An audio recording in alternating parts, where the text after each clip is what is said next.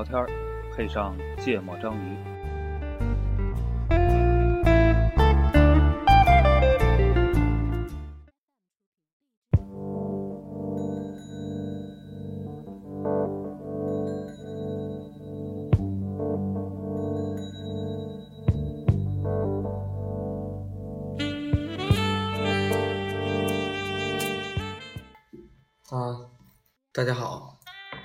继续上一期的我操这个，你得先介绍一下，你哪位啊？我我是我我是顾哥，一泽，娜娜。嗯，接着聊，我们接着没聊完的那个，对，刚才收在哪儿了？收在经济问题了是吗？对对对对对。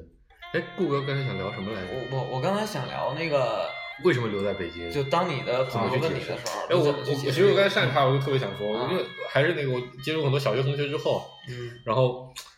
就大家都有一个，就比如说群里聊天嘛，对吧？啊有的人说我操，我刚下班，感觉好辛苦，然后我就告诉他说我操，我还有好几个小时才能下班呢。然后这个时候他们就会就统一的一个话回给我，就是图什么不是，所以你挣钱多呀。啊？因为家里的收入的确比起北京来说，还是还是少上一大截的嘛，对吧？他们就觉得你你你你你你你工作时间长，本质上是对你的你的你的，就你你那个经济经济挣得多的这么一个一个一个一个对应嘛。的确是，说不定算上时薪，我操，还没人家挣得多呢。所以这是一个比较比较明显的，就很多人都觉得，很多人为什么要留在大城市，是因为比较好挣钱。不，你有被问过这种问题吗？就顾哥提嗯，的还还没有。啊？不，你你被问过？我问过，我问过，我被我被问过，啊？就是分两派，不，你就说你怎么答嘛？不是这两派问我的问题其实不一样的，啊，就是角度不一样是吧？呃，我我说吧，就是就一派呢，其实非常好答，他们会比较向往说北京的生活，北京的生活，啊嗯啊、因为他们可能就比如东北的经济不太好，他们会觉得哦，我的看到的这个社会是一个发展向上的社会，对对，然后你你每天接触到的人相对来说是优秀的，嗯然后你能见到很多他们见不到的东西，嗯。然后虽然你比较苦逼，你虽然比他累很多，而且你的包括的生活质量其实是那个可能没他好的，但是他会觉得说，我向往那种大城市，然后有有各种机会，有各种开阔眼界的事儿，然后他就会觉得说，那个你留在北京是不是为了这个，为了这个？嗯，还是为了去赚钱，或者会为了去这个好答是享受生活。对，那这个时候我就我就说是，然后我会解释为什么是，嗯就是因为我觉得我上了大学之后，就整个的教育对我的一个呃思想的转变，就是我希望能够去呃有有更多的见识，能够让我就是做成一些以前你在家里做不成，或者说我能活得更精彩一点儿，嗯。不是庸庸碌碌，或者说不是享受嗯。安逸的生活。嗯。那这种比较好答。嗯。然后还有一类就是他很享受他在家里的生活，家里的生活，他觉得我每天老婆孩子热炕头，我的钱我想穿什么吃什么，跟你在北京没什么区别嗯，OK 了。嗯。他就特别不理解说说说说说顾哥你。在北京天天，我都我晚上都他妈玩了三局 DOTA 了，你还没下班呢。啊，这烟熏的好重。太雷导了，我我我这个时候是特别难打的，因为我需要先告诉他说，你的人生追求，对嗯你你的你的这个追求就跟我不一样。嗯嗯然后我我，但是我觉得我如果直接说你的追求怎么怎么样的时候，这是非常伤人会有的。冲突，对，所以我会解释说，因为我身边的朋友都在北京，这是我的第一点。嗯第二点是说，我觉得北京是能够让我有我自己相应的收入了。嗯我如果回到了家里边，我并不能够拿到我我这么多年奋斗觉得就适合我的薪水，嗯或者说找到一个适合我的工作都很难嗯啊。然后第三点是说，我觉得就是家乡的这个生活条件，虽然说吃的穿的是一样的，但是就像你们刚才讲的那种，说我可能追求一些娱乐的方式嗯是跟家乡不一样。嗯就在北京，你是能够有非常多的好玩儿的事儿，各种各种展、各种音乐会、各种话剧，你都可以去参加的，嗯对吧？嗯然后，我我觉得就拿这几点是能够相对容易的去解释为什么我去留在北京，但我觉得我他们不一定接受。对对，就是我觉得我自己，就是最重要的是，我是觉得在北京还是有机会能够实现一些自己的小理想的，不是说人生抱负啊，嗯就是我觉得自己能够去，就是很多人啊都会想说，我是在给我的下一代 创造一个，平台机会，对，就让嗯他站在我的肩膀上去奋斗，这是其实其实可能非常多人一点，但其实这个可能我没那么。我也没那么没那么高的认知对于我来说，小不准爱干嘛干嘛，跟我没关系。但是就是，这就说到我私人的时候，我会认为说，我选择了来北京，而且我的朋友都在这边，我觉得我是能够跟朋友们一块儿去做事情，做事情的。嗯。嗯，然后这点我觉得是很多想要留在北京人的，我觉得，就可能明面上来说，可能钱是很重要的一个原因，但其实我觉得愿意留在北京的人里面有一大部分吧，就尤其咱们这个圈子里的，很多人就心里多少会有这样的想法，就是我有希望我自己能实现的一定的不一定理想，嗯。我想希望能实现一定的想法，嗯这个事情不管它是很酷也好，还是真的非常有价值也好，那可能换一个环境不一定能够完成，而且真的人很关键，对是吧？就是你不管是事儿还是钱，就首先得有人，对，就是你人在这儿很关键。嗯就就我我就是觉得我们在一块儿是可以的。嗯就比如说你俩突然间他说我要去上海，呃我可能我我我我我也要去上海，嗯然后我觉得这些事儿里边那个大明白，嗯我那兄弟是就最理解我的。嗯他说：“你那几个哥们儿在北京，你就是应该跟他们一块儿，嗯因为你只有在那个群体中，你才能获得自我价值的体就是现，对你有自我价值体现，你也能获得相应的朋友的兄弟的认可和嗯你能够从兄弟身上获得那个愉悦感。嗯我这就是如果跟别的兄弟、跟别的哥们儿讲，这个时候他会觉得你矫情，说我操，没有没有，我不是你兄弟吗这是个？很现实的问题。不嗯，他也觉得说，咱俩以前是朋友啊，那你觉得你现在不觉得你跟我有，你跟我在一块儿相处不也可以吗？就这个很现实的问题是，你你的一部分认同感的追求，只能这波人给。对，是的，对啊，但他觉得不是，你看咱俩在一块儿，对吧？下班儿五点钟下班儿，咱俩天天打麻将。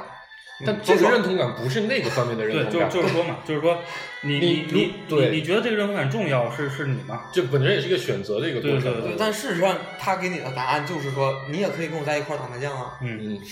所以这个时候你就你就不太好去解释，所以只能用刚才之前说的那个三个点去解释，然后你往往得到的就是说说顾哥，我还是劝你回来吧，这儿特别好。我我会我会面临三类这种问题，然后第一类呢，我会这个特别应付着答，因为嗯我觉得他就不是真心问，就是找找一话题或者就就随便问一下你，因为你有时候跟家里的朋友可聊的不是特别多嘛，对，就人家也是礼貌性的觉得这是一个有聊的问题问一下，但这种应付答呢，我都会答的很应付，我都会告诉他，哎呀，没办法，干这行了是吧？混口饭吃，这个对家里这行确实不太行，嗯呃，人才也不够，这个市场也不行，这个那个，就是比较应付的答了。然后比较认真问的呢，就是真的想跟你探讨这个问题的。我一般的回答是说，就是就在这儿我能遇见比家里更多的问题，嗯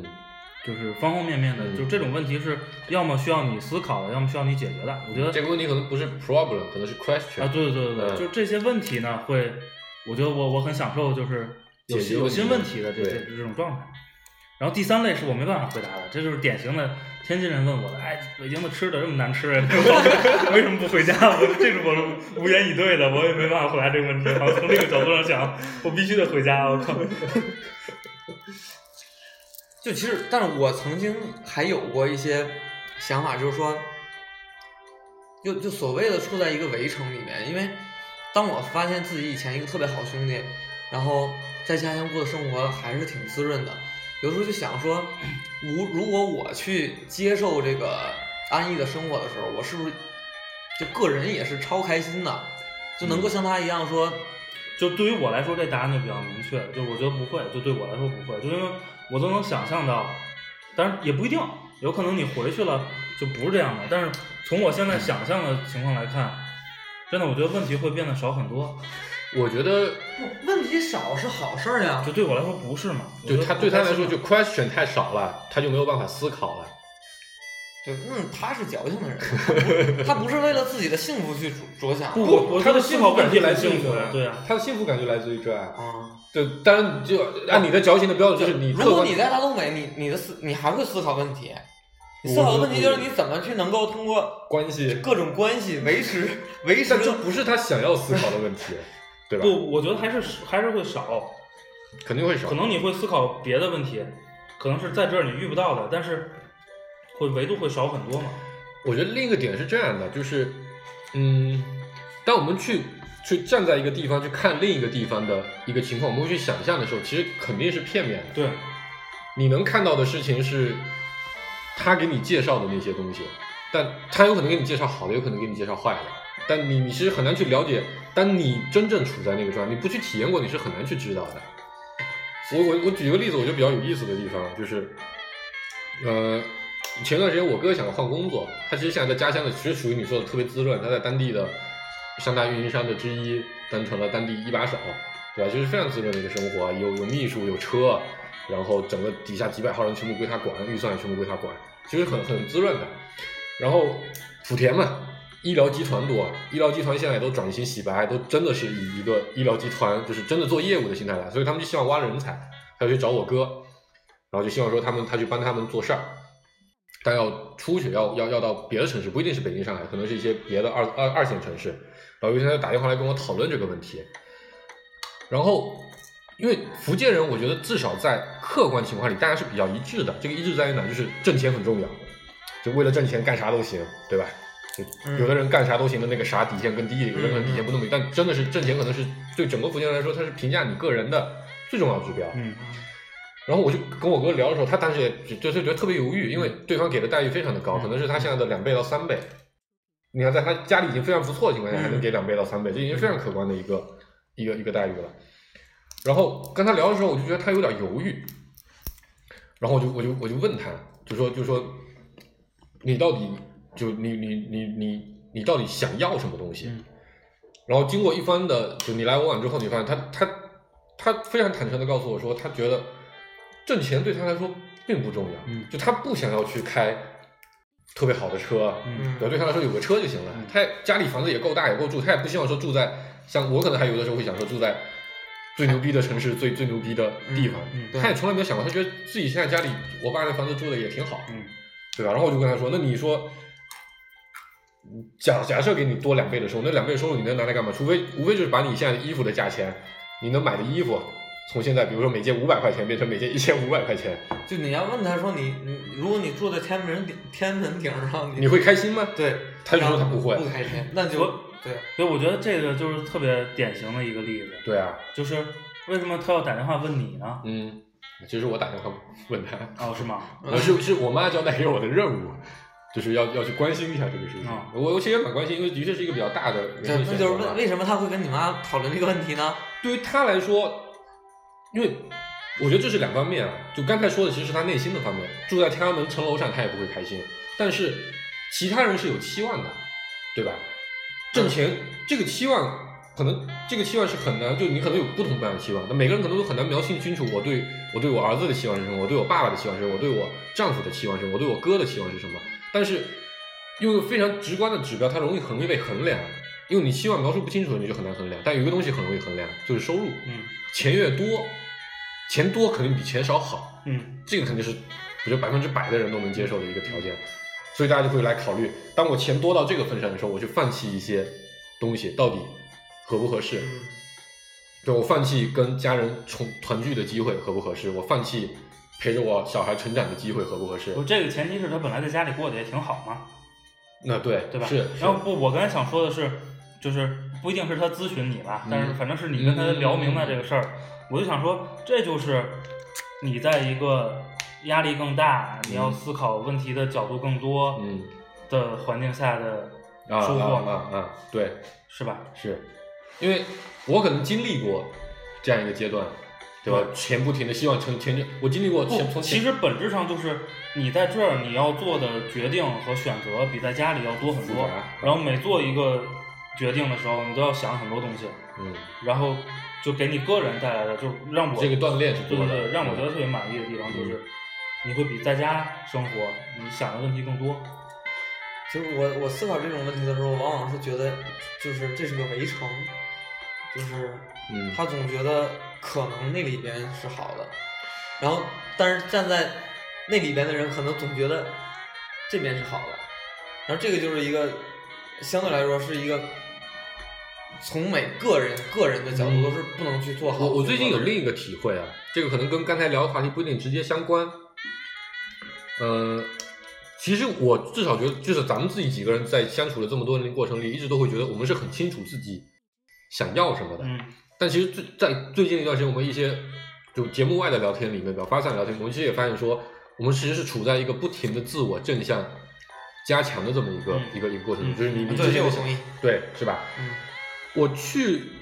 说实话，最近一段时间就出了几趟国，对我的影响蛮深。因为我发现以前所谓的文化冲突，大家会觉得什么饮食不同，什么什么生活习惯不同，我觉得这根本根本不是，因为世界上早已经被拉平了。对，所有城市的生活现在情况都是一样，都是一个大商场，嗯里面有一些吃的，然后你可以去吃吃到全世界的麦当劳、Burger King 这样的东西。但我发现有一个东西是很难改变的。对于我来说，我一直认为，我是最近才发意识到这个问题。我一直认为，不停的努力，不停的希望挣更多的钱，或者说不停的改善生活质量，希望去达成一个事情，一定是每一个城市里最积极向上的那波人都会去想要做的一个事情。所以，你因为北京其实是就是这样的一个城市，所有人只要得到一份工作，一定会认真去做的，嗯。都会努力去做，嗯。或者他会不停的评估我应不应该做些改变，我我希望我自己有进步。嗯。但是，包括我觉得，其实整个中国都是这样的情况，因为过去几天所有人都在进步，你不进步就会显得很惨，嗯。最后结果会不好。但你比如你去了沙特这样的国家，高福利国家，他们连税收都没有了，嗯整个国家就是靠着政府把石油挖出来，然后卖向全世界各地，然后每个群众就可以分到钱，就可以过上非常好的日子。房子也那么地那么的多，人那么的少，房子随便盖，每个人都可以住特别大的房子，对吧？然后我卖石油有钱嘛，我就花点钱请点印度人、巴基斯坦人过来给我服务，我啥活也不用干。嗯然后我做一些政策倾向，把我的国家做得很封闭，嗯可以做到的事情是，你不管什么人过来在我这边做生意，嗯你最后都得分我钱，分我钱之后，我就可以去养我的这些嗯群众，对大家都可以过得很滋润，所以他们就完全没有意识，就认真工作是个什么东西。嗯嗯对于他们来说，我今天来工作是给你面子的，嗯我我今天来工作我已经很惨了，这个事情给我的感受就是这个文化的差异是非常非常的大的，而且是几十年根深蒂固的这。种这是共产党的目标啊！我我觉得中国人一直都是，我一直觉得中国人比较勤劳，其实就体现在这个方面。其实你你去很多地方，你会发现说，他们就没有这种我要改善我生活的想法。因为他们已经足够，不一定，你你假设抛开沙特的情况，你你去印度，印度人过得很惨吧？也不是很惨的，也不能说很惨，人家很开心的。从咱们的标准来看，我们就会以我们的标准来评判他们的生活质量。就换句话，他们花钱的地方，他们买的东西，对吧，都很劣质。他们住的房子，网络也很差，水电什么都很差。我住的酒店很贵的酒店，还每天都得断电十来次。对咱们来说，觉得这个东西不能忍受，我一定要把这个东西改进掉。但对于他们来说，没关系啊，可以接受啊。我只需要注重我今天晚上是能不能有 party 可以参加，我有没有什么地方有好吃的可以去吃一吃。我今天能不能闲在家里找一个借口把工作应付过去？这个可能在我们听来，我们就会觉得这是一个好吃懒做的，但是我觉得这真是文化差差异。对差异就差异在我们认为我们根深蒂固的抵触这种类型的状态，但是国外的人可能会更普遍的接受这样类型的状态，我事实上可能我们接下来的那个九零九零九五后那一波是有可能的。就就跟他们比较像了。这又说到我最近在看的那本书，就刚才推荐给你们，《第四第四消费时代》是是是我老板推荐给我的，他就讲到了日本人第三消费时代，其实我觉得跟我们现在相处的状态特别像。日本的经济大爆发时期，每个人都以拥有更多的东西、拥有更好的消费为主要的人生目标来衡量自己的人生价值，所以日本你看特别，我觉得几个例子，问题是我以前从来没想过的。家庭真的有需要好几辆车吗？最早时候，他们第二消费时代，他把它那个每家都要有一部车的时代。到后来，他们鼓励每个人都得有一辆车的时代，每个人都应该有自己的 CD 机，有应该自己听音乐，你得自己看电影，这这样的时代。然后他举了一个例，他他发现观察到一个现象是，当日本经历了三二幺大地震之后，你发现你过去不停努力积攒了很多很多的物质，比如车就被像垃圾一样随便的扔在街上，因为已经没有办法用了，房子就被全部摧毁之后，日本就开始了一个新的思考阶段，就是那如果说拥有这个东西并没有办法得到一个人生长久的快乐，那到底我们应该追求什么？所以他们就反哺反哺回来很多各种各样的新的文化现象，比如无印良品就在那个时期产生了爆发，就是我不需要再去追求名牌了。嗯我可能只需要追求一个东西，真的是为了达到我的目标，能够把我我需要我需要一支笔，那这支笔要很好用，那我就我就只要有这个，不一定是一个爱马仕的笔，嗯它可以是一个没牌子笔，然后这个笔够好用就 OK 了。然后我就我就反过来观察到，咱们现在其实处在一个不停的希望拥有更多东西的一个阶段，不一定我们这几个人是这样，但是我是指整个社会上至少是以这样一个标准衡量，你希望有更好的房子，你希望有更大面积的房子，你希望有学区房，学区越好越就是学区的标准越好越好，对吧？然后你你今天是买什么什么二线奢侈品品牌的包，明天就得买，希望未来几年能够买上一线奢侈品的包。嗯然后你今天戴五万块钱的表，你将来一定希望能将来有一天能戴上二十万块钱一块的表。嗯你今天开十万块钱的紧凑级车，你希望就是将来开中级车，然后开豪华车，然后甚至最好还能买点跑车什么的。每个人都在不停的以这样的方式来，对我我完全同意你说的这些，对就是你放在社会环境下，嗯。其实这些都是你衡量文化对。和和怎么说统治者的经济目标、发展目标的导向所决定的。嗯。其实个人在社会里很难有这方面真正的独独立思考，真正这种独立思考是极少数哲学家的工作，是吧？而且思考和真正的生活有可能会分为两个两个层面。，这就回到了我很早说的，就是你是你的社会环境定义的，对，是的，我们你不是独立的，是别人定义的你。进进进首歌啊，听听你的吧，好，有要说的吗？呃，本来我是打算放，呃算了不说了，就这样听吧。I never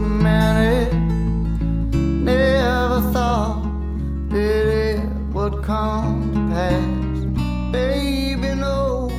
it's not forgotten.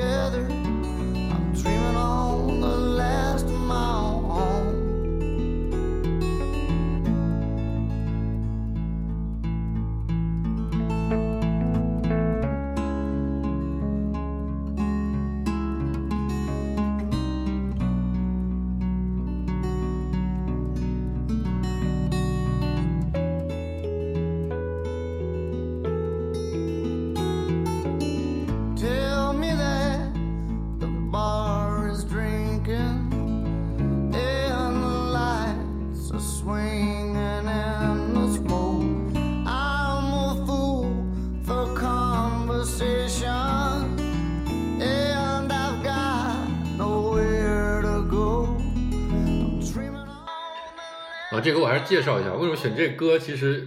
这歌叫《One Mile from Home》，然后就是我最近看了一部电影叫《奥赛治俊》，然后是一部描述了非常激烈家庭冲突的电影。然后，但那那那个把冲突极端化之后，你会发现说这个家庭变得特别特别操蛋。但是影片的结尾之后，他们放了这首歌，就让我产生了一个感受，就是其实你你有很多的矛盾，你积攒了很久之后，你就变得非常非常的难以解决。嗯就像咱们刚才说的，你你不停的在进行自我正向加强之后，所以就算有一个家离你是非常近的，你可能也是很难回去的一个、一个状态。就为什么我觉得特别适合咱们就聊起这个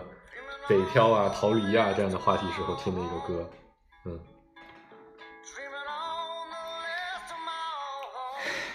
突然间，对我我那天我那天也看了，这也是题外话了。我那天也看了本书，也是从理论层面证明了这个自己不断正向加强啊回忆的那个事儿，就是它也是脑科学的一本书。嗯它里边设计了一个不是设计了，就是论证了一个模型，叫做记忆预测模型。嗯然后他给出一个观点，就是你现在能想起来你做的所有的梦，就是其实都是你编的，嗯就是你梦只梦到你你其实大脑只记录了一些细节细节，这些细节的串联是你其实都是你 make up 的，对对对对嗯，然后包括你回忆很多事情，也都是你编的。所以，呃，这这这题外话，我们就接着题外话聊。就因为其实就刚才说，我其实我最近有有在考虑说换一个状态嘛，对吧？这个其实跟你们你们俩同步过。嗯然后，也也是基于我们讨论说，不停的自我正向加强之后，你会发现，因为你不停的在做局部的最优解，嗯局部的这种理性决策，你会发现很多决策其实会让你越走越越走越窄。同意。对，所以所以我最近做决策的一个心态就变得，就自从我意识到了这一点，嗯而且我非常深刻的认同这一点，我最近做决策的方式就是以一种自断后路、嗯不计后果这样的心态来做的。然后你会发现，的确会有一种不一样的感觉，因为你会发现你跳出了某一个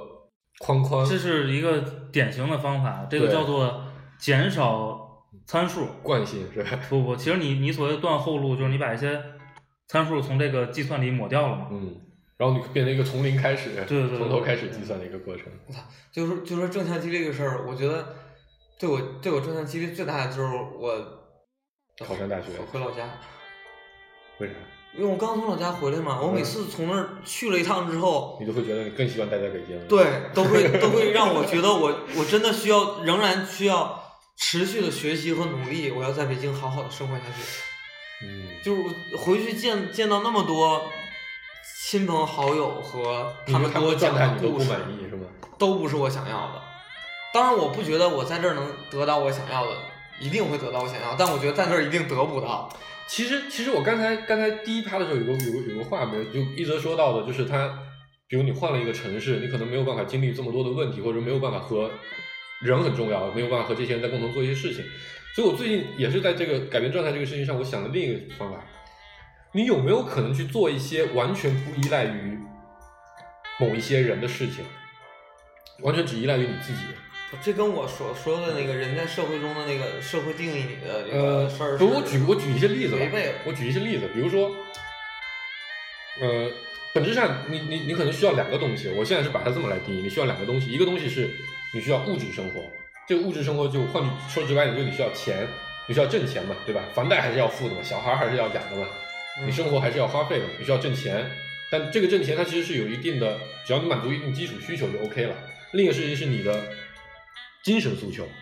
你可能换句话就是我有我的追求，我有我希望能达到的完成的理想或者目标。那其实我们现在其实有一点把自己固化在说，我需要在北京才能做这些事情。嗯那是因为假设我们做互联网，的确是这样的，北京的互联网环境好。嗯但假设假设你是一个作家呢，嗯你在你应该去一个非常安静、非常让你能够产生愉悦感的地方，你可能才能写出好的作品。当然，我觉得这个换句话说，写作家这个事情在现在当今社会是很没有地位，大家都会看扁这个职业。但如果你真的想做这个事情呢，这是你内心幸福感来源的话，不，我觉得作家都是需要经历的。这是两方面嘛。那经历也不一定一定要在北京这样的地方经历啊。就就如果就事论事啊，嗯就讨论这个作家的问题作家的问题，就顾哥说的是对的，对，是对的。你就首先你写作过程，嗯你可能是像你说的那样，嗯，在一个山清但水秀、对对心情愉悦的地方。对。然后呢，你积攒素材的过程需要经历嘛。是要体验生活的。。对，然后这个体验生活是在什么地方呢？其实是和你的这个选定的素材有关的，是吧？。对，但我的意思是，如果你这么去做了，你会发现一个新的新的方式，就你不需要被绑定在一个城市了。我今天想去积攒什么素材，我就可以去那个城市生活。不，你是不知道你要积攒什么素材的。其实我觉得不一定。我我觉得那所以如果你不知道，那还有另一个方式，你可以随机的去试啊。不是，就是很多的作家跟导演，他们其实很多的素材不是来源于自己，是他的朋友告诉他的。啊对呀、是是那这都是是一个问题。对呀、所以他需要接触到什么样的人都有。嗯就，OK，那我们 不不，我我我我不冲突，不冲突。对我我我这么想，就是我的意思是，我们现在有我想说的是点是这个地方，就是你很多事情你会觉得似乎离开了北京不，就做不了。我觉得我们说，我们仨现在说，我们离开北京很多事儿做不了，嗯，并不代表只限于我们面临的这些事儿。嗯就是非常多搞艺术的，我我天天我就，对啊，比如说玩民谣那波人，天天 OK，我理解你我成都、。丽江我待没着就完了错没错没，错没错。我我我想说的是这个点，我所谓的绑在北京是哪？你得在北京有房产，你小孩得在北京生活和养育成人，对吧？所以你必须要接受北京这样的，我觉得物价还好，房价水平，对吧？你得在北京得拥有几千万、上百万的房产。我觉得搞艺术的人，他我可能我就不需要这个，我追求对，是的，没错，啊，这就是我所谓的你不需要被绑在一个城市。但我是觉得，对于大部分咱们这个圈子里，不是，这不就回到第一趴跟就是上一期聊的那个吗？嗯，就是你你本身你你的不满是你你所谓你要被绑到这个城市，是因为你你觉得你追求的东西没达到。但是搞艺术那帮人，我压根儿追求的就不是那个房子。对啊，所以啊，我就想说的，我你看你看，我们还是没有达到，你还是没有理会到我想说的一个点。就像我们说的，我最早留在北京的时候，是因为有一些想要做的事情。但我其实有个感受，我觉得这个是不可否认的，在我们在追求这个目标的过程中，我们其实把它和很多现实的目标混杂在一块儿了，甚至优先级上都已经模糊掉了。换句话说，有的时候我们可能会觉得，我觉得有一个很很很很很很标准的想法，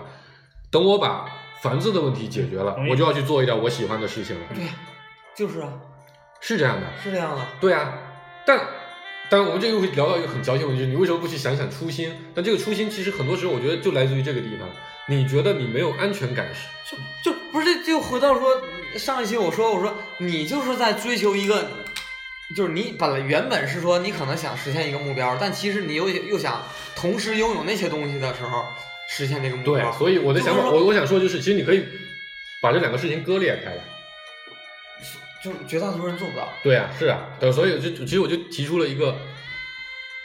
类似于提议这样的方式。你你你本来在北京有一个房子，你觉得就正常人就或者呃就是老家的人都觉得你在北京有一个房子不错了，然后你又觉得说我在北京必须要拥有一个具有一个草坪，具有一个花园然后要有三三层楼，我要有个露台的一个房子。我我想说的点，其实就我我我为什么想说这个呢？就其实来自于身边很多人，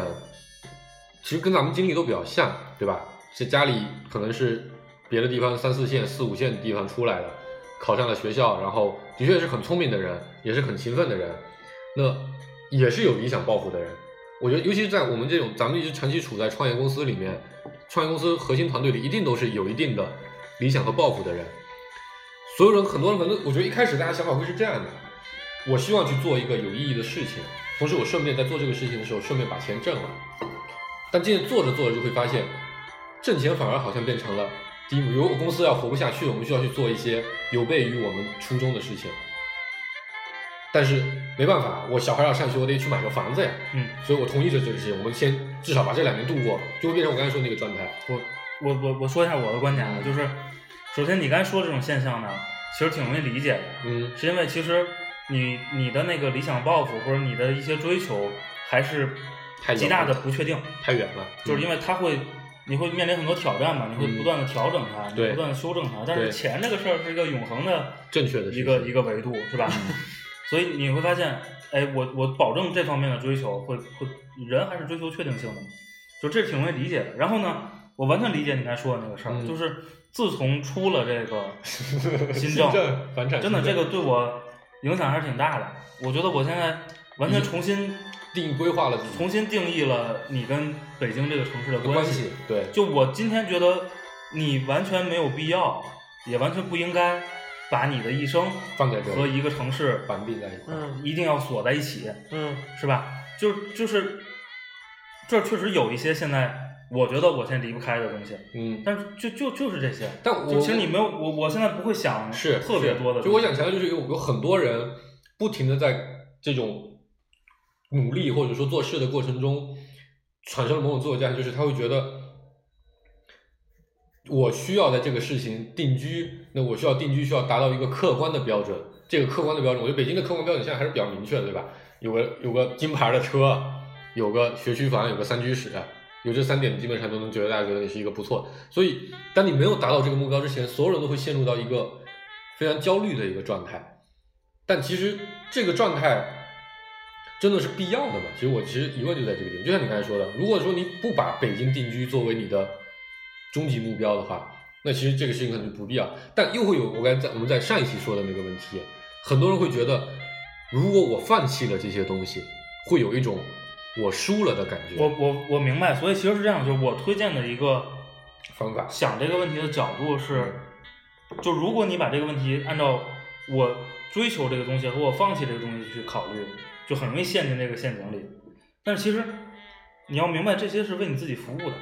对，就是你要知道，今天你之所以在这儿，你是你是想要哪些东西，嗯是吧？嗯明天你如果决定不在这儿了，一定是你想要其他的东西，或者说这个你想在这儿要的都要到了。嗯就其实你你如果不能从这这个就自己的这个诉求这个角度出发，你就会陷进一个是循环特别痛苦的一个循环里。所以我觉得这就跟这个谈恋爱过程一样，嗯，就是你非得追追到这个人，就是就是如果你所有的东西都是从他出发，然后你完全忽略了你就会丢掉你要什么，就就会变得特别糟糕。你可能本身只是希望有一个人能够和你很愉快的相处，能够关心你、照顾你或者怎样的。对对，看我干嘛？我再看看你有没有什么想说。我觉得这点有另一个事情就是，当你把你跟北京绑在一起的时候，你发现这个焦虑会非常非常的强，尤其是表现在你关注这个政策上面。嗯我觉得这个话就可以，我们就转转到雄安新区的这个这个这个话题上面了。我发现一个特别有意思的现象，其实我我自己感受的比较深的就是，在几年前，其实我还是这波同事，还虽然做了不一样的事情，但是整体状态是比较像。大家其实会更多的去关心，哎，我们在做什么产品，我们到底做的事情酷不酷，有没有趣，或者能不能做成一个牛逼的东西。但现在其实大家会特别关心的事情就是，我们有没有可能错过某一些机会？嗯那行业内的机会其实是很难把握的，嗯因为不是取决于你，还取决于公司，还取决于这个行业环境，还取决于你自己的判断，这个行业到底是不是个机会不一样。但是房产不一样，嗯对于大部分人来说，房产是一个很确定的东西嗯，只要能赶得上趟，你最后都能够发财。嗯所以每个人都变得会放很多的心思和精力在这上面。嗯反过来说，因为你放了很多心思精力在这上面，你会发现你错过的东西越来越多，嗯于是你就会变得越来越焦虑。对你越来越焦虑，你就越希望能抓住未来的机会。对，所以当比如雄安新区这样的一个新的政策一出来之后，我觉得大家都有点癫狂的状态。嗯其实可能跟你都没有关系，嗯你你也买不了那边的房，你在那边一点资产，甚至你手头根本就没有钱。嗯但是每个人都会觉得，我操，妈的，老子又要错过这一波了，又有他妈一堆人要发财，而我发不了，我实在是太难受，我觉得实在太不爽了。就是针对于这个事儿，嗯，你们获得这个消息是从哪儿获得的？你先说说。我操，这我都不记得。我说我的，我是因为我刚好在出差，啊然后有时差嘛，啊然后又又又出差的时候白天应该都在外面，啊！等我回到酒店开始看到这个消息的时候，其实北京已经出这个消息很久了。就是事实上我在在在在中央公布这个消息的前两天，我就知道了。我知道了这个消息，说有要可能是这样的，就跟嗯当年说通州有可能能要成为副中心的时候嗯一样，但是当年副中心传了好多年，对，传了好久。嗯，然后这个消息拿到的时候，我当时是同样的一个想法，我说我操，这个要去买一个。就就非常非常大的可能就是就扯淡。嗯，然后呢，发现变成真了。第二天呢，找了几个朋友，一个是中央的，一个是市政府的，嗯问了这个消息，告诉我说应该是真的，因为中央有已经有一波人去那边买动过房了。那边房价现在已经一万多了，嗯原来是三千。嗯嗯然后说你现在如果有想法呢，你也找不到，嗯，找不到资源，就那边嗯已经被买空了。对，然后，然后我就说，我操，我说这个，你说这个公务员挣的少是少，但消息多呀。妈的，有一消息整整个就就翻本了。嗯，然后当时我说，当然我操，这不就是我们的场外嘉宾新哥的追求吗？当时也有可能是，我说这事儿可能是假的。嗯，完了，过两天消息出来出来了。然后你是什么心态？我现在我就说这个东西就是，就如果你真正的放弃了你一个月挣的工资去考了个公务员，你有可能获得这个消息。当然，你绝大多数的可能你获得不了这个消息。但我觉得大部分人的心态会是，虽然我不在那里面，但是我还是希望想方设法，有没有那么一丁点的可能，我去抓一下这个机这会。我觉得这是人性的问题，就是这就是人性嘛。你不可，就你还就那我觉得，如果是一个人去这么思考，我只能认为他自己对自己的判断太尤其是你让这个感受会让你更更难受的地方是什么？当你身边有一个同事，他特别擅长于这些方面的事情的时候，嗯你发现，我靠，他每次买房都踩对点，你每次都错过的时候，我不说不说你怎么想啊，就是不说你想不想行动这个问题，给你的焦虑，这个焦虑感一定是非常非常大的。会大到你大到什么程度？我觉得会大到什么程度？真的大到你他妈根本就没有心思工作，你觉得这个工作就是狗扯，嗯这样的一个程度。不，那个就知道这个消息的最开始的反应，我也去想了一下，就是有什么要不要投资机会？对对对对嗯但是真的就是还是回到北京新政给我个人带来了非常大影响，包括你如何配置你的资产这个资产，嗯我就想法跟原来完全不一样了。所以，当然你确实也看了一下，这个确实没什么途径能进去啊，嗯这个也就很快的，我觉得这事儿跟我关系不大了。然后，但是反正国内呢，除了市场环境的错综复杂，这个政策也是一个一个很重要，而且你并无法无法回避的一个很很难打清楚这个脉，是吧？然后我们听首歌，回来我们扯一扯这个雄县相关的事儿。我们听这版我这个我我们不是那什么北上广吗？不也雄县吗？啊，也行。那个你放哪个？放我的那个约翰列侬的 Lucy。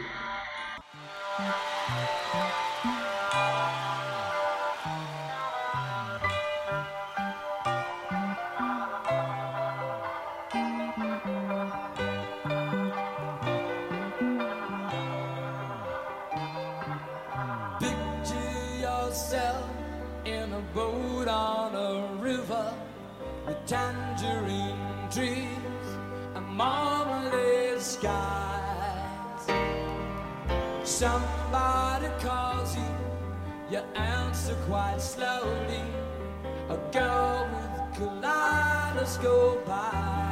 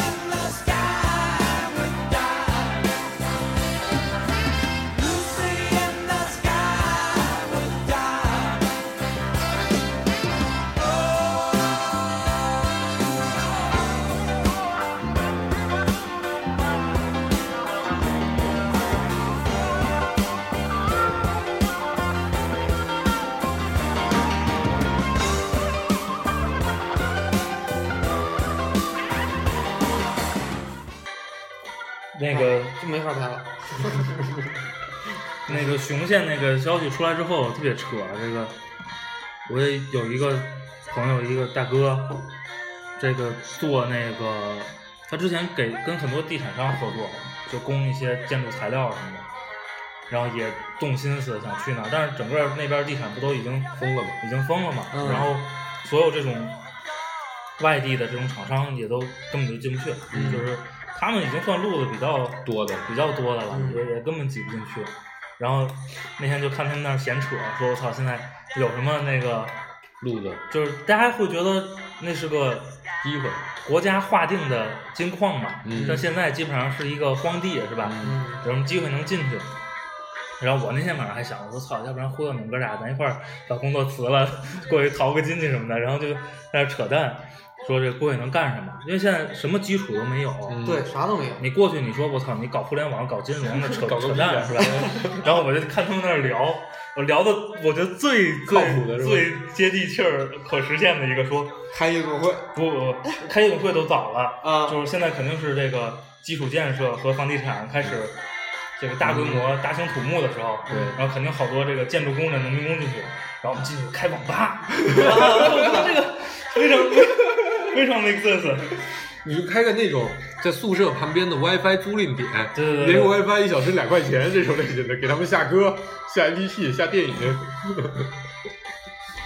呃，听我们节目的，要是做这个、这个、这个去那边开网吧发财了，记得给我们买两瓶酒啊，就没有？不用，我们可以那个什么，就就是是仓仓库、仓库、对对仓库，对对对。但我就觉得，就我刚才不是说嘛，我觉得那个，但是这个消息出来的时候，因为我自己已经转变了这个心态，就觉得反正政策这个事情我参与是参与不上了，对吧？我已经接受这个事实，我也不不指着一辈子靠着房子吃饭的这样的女孩没这命，我已经接受了这个事实之后，我第一次听到这个事情的时候，我就觉得竟然是产生了一种幸灾乐祸的心态。嗯，就我觉得今夜可能又有他妈很多人产生了巨大的焦虑，焦虑的好几天睡不着，然后最后啥也没捞着，除了焦虑以外。我这个事情，就中国人民挺惨的，就是在这个事情上面，嗯每个人都特别的害怕，我会不会错过什么样类型的机会？包括其实我们自己的工作里也会有这样的心态，对吧？有个新的什么什么什么领域突然间爆发了，一个一个产品突然间出了公关稿，说我操这个领域爆发的特别厉害，我们就特别担心，我操会不会有一天它真的做大了，但是我们却没有参与进去，好像好像没有挣到这个钱，显得很那个一样。所以我觉得，就尤其是在比如上海其他地方，我觉得在北京生活的人，这个特点上太明显了。嗯，就这个焦虑感，无时无刻的不停的在衡量自己的，不一定是资产配置，就反正我就称为生活配置，对不对？我的工作、我的职业、我的房子、我的、我的、我的、我的、我的资本资产的投入，对不对？就真的想想明白这个问题，你会觉得我操，你重新开定义了开开启了一个人生一个人生篇章，就是，就是你如果把自己和这些关联上，嗯，你就会焦虑这些，对，你就会想办法研究这些，想办法去去往这上靠。嗯，啊，你如果把这些都，其实你追求的挺简单的，对吗？你个人实现点儿自己的目标，或者说想做的事儿，嗯，然后满足自己的一些兴趣喜好比，如说录个节目还能有点酒喝，对，然后呢，你过上这个这个小康的生生活，然后你下一代能接受还不错的教育，他有什么兴趣爱好，你能支撑他去去发展发展。支撑不了其实就拉倒吧。其实你你没有那么，就是那么大的必要，一定跟这些关联上，你把这些都视为你的资源就行。嗯，我我比较同意你最后说这句话，就是我觉得呃，最近三年吧，我在北京的一个认识就是说，我觉得我跟北京政府是对着干的，就北京政府就想把我撵走，在我意识里，他就想把我弄走。把你这样的人弄走，对嗯，跟我类似的人，或者可能就是更广泛一点，就更广泛的跟我的上上下层的人对对，差不多的人，差不多的人弄走。然后呢，他会有各种方法，比如说限购啊，涨对各种限购啊，然后房价大涨啊，包括有各种什么政策就所有地儿都做政策优惠，他不做的时对对候，对对对，你会发现，就他不不不利于你在这儿。但是其实我反倒会认为他这种方式可能会撵走非常多的人。这撵走非常多的人，对于我的一个认知是，那我原本可能创造的价值会放大，或者我的机会更多了。那对我来说，如果我坚持下去，我不一定是坏事儿。嗯，然后他会就顾哥是乐天派，在这个事情上不，我我我觉得我不一定是乐天派，我可能更善于接受各种问题，或者接接受到一些负面问题的时候，我会积极的去引导这个问题。对，我会觉得就是这样的。他他现在各种政策都是在去撵撵撵人撵人，嗯，然后他，但是他可能最终带来说留下的一些人，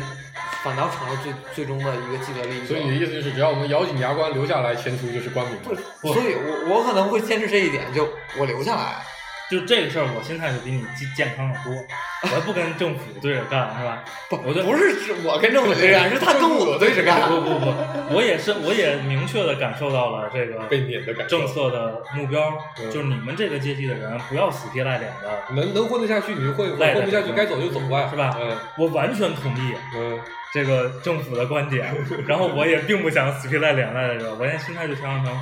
我有什么想要的就在这儿对拿，是。然后我不，当当然嘛，就是如果说我所有想要的在这儿都拿不到的时候，那我我留下的目的就达不到了，那我当然就不对，其实这点就是，我觉得能有个这样的认识，就已经跨越过了我刚才前面说的那种，我们可可能可以把它称之为某种迷思，就是就是你发现，因为你一开始是希望留在北京，是因为希望做事情，但后来发现留在北京成为你的主要目标，所以你需要去反抗这些政策，你需要反抗这些政策，你需要拥有房产，你需要拥有。不停的给你更高薪水的工作之类之类一堆的，但如果你把这个迷思打破了之后，你会发现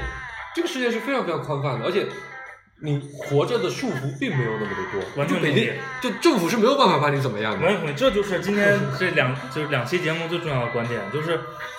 我觉得整体思路就是你把北京拆了，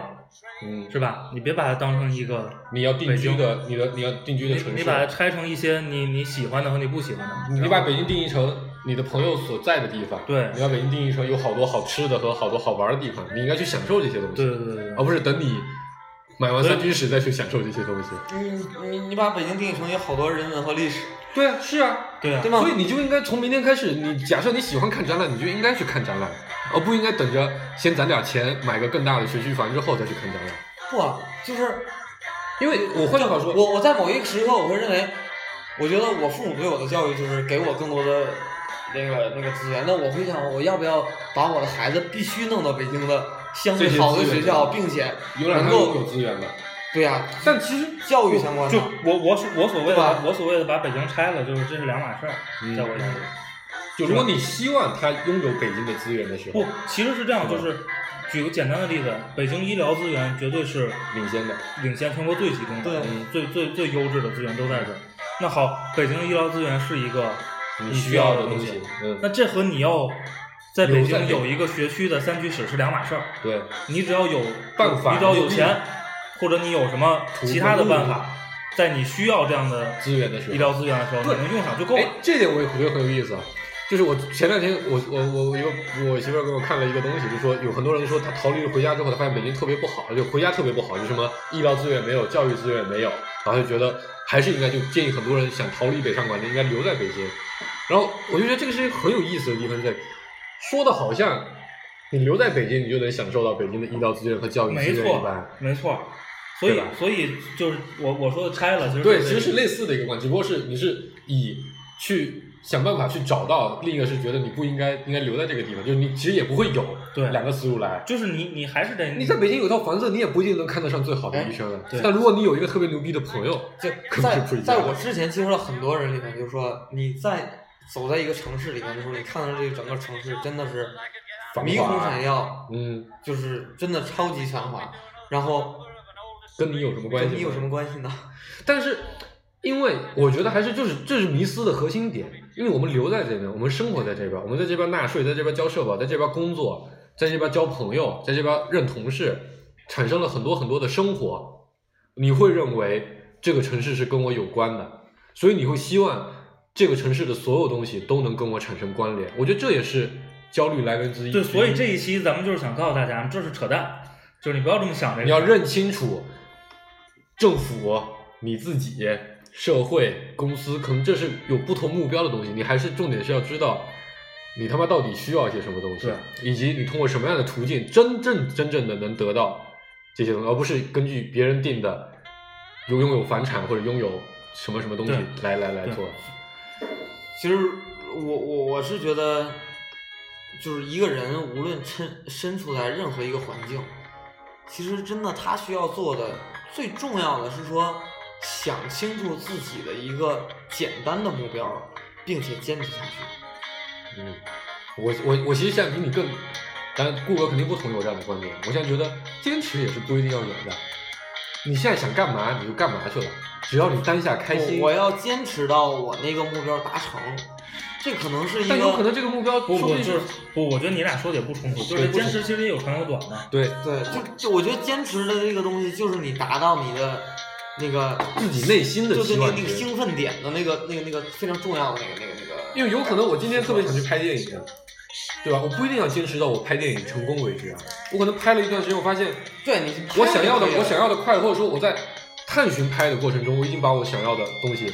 得得到了，或者说我就没得到，我就觉得这个东西就不是我要的对的。，这个我同意。然后不冲的点，不冲突的点就是，我今天特别想拍，但是我开始筹备，可能也需要有很多工作，就是你肯定也还是需要一些这个资源的，坚持在的。对。但是可能我坚我筹备了一段时间，发现我操，根本就拍不起来，那我就放弃了。嗯，也没有关系，我就改上去写小说了，也可以啊。所所以我们聊了两期之后的结论就是，你要先想明白你想要啥。我操，我觉得其实我一直很长时间我都没有提起这样类型的话了，你知道吧？吧就想明白你要什么。因为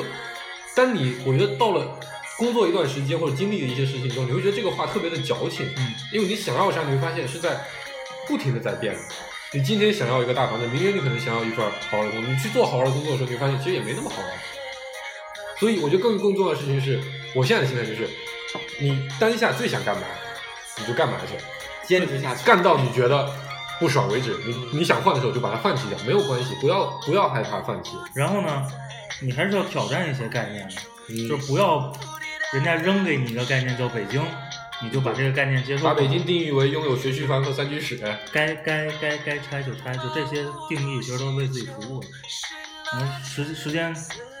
差不多了，哦，然后最后一首歌是我的吗？对，啊，对，我就点了一个特别神奇的歌，但是我觉得特别适合春天，呃是吧？啊，就这首歌，就是我觉得真的，我操，共产党还是挺牛逼的。我操，北京作为共产党，执政的要地，对，就你在这儿的机会还是最大的。我操，的确是作为一个还有精力奋斗的青年，我就应该在在这份这这片沃土上挖挖出来自己想要的那份粮食。嗯 OK 了，好吧。欢迎大家关注我们的微信公众号和网易云音乐，都是芥末张云工作室的。嗯，在后台给我们留言，想来大嘉宾的跟我们说，带瓶酒来就可以当嘉宾。那个赞赏够一定级别也行。对，然后哎，对了，我们刚才说，我们这个说不定想要办一个什么 whisky 品鉴会，是吧？对对对，我们应该大概攒了有，答谢答谢听众，我们应该攒了快二十多瓶的，三十瓶了吧，快就是就是二二十多款吧。二十多款不同风味的 whisky，然后我们信守一个原则，就是每一瓶我们都没喝光，对都留了一部分，然后那不是日本的都山喝光了。没有没有没有 山崎喝我光我我那儿有，我那儿有你有山崎吗？啊，好好。完了，然后如果有兴趣的，可以在后台给我们留言，我们看如果大家热情的话，我操，留点时间给大家听歌吧。我我们还准备了一个多人的那个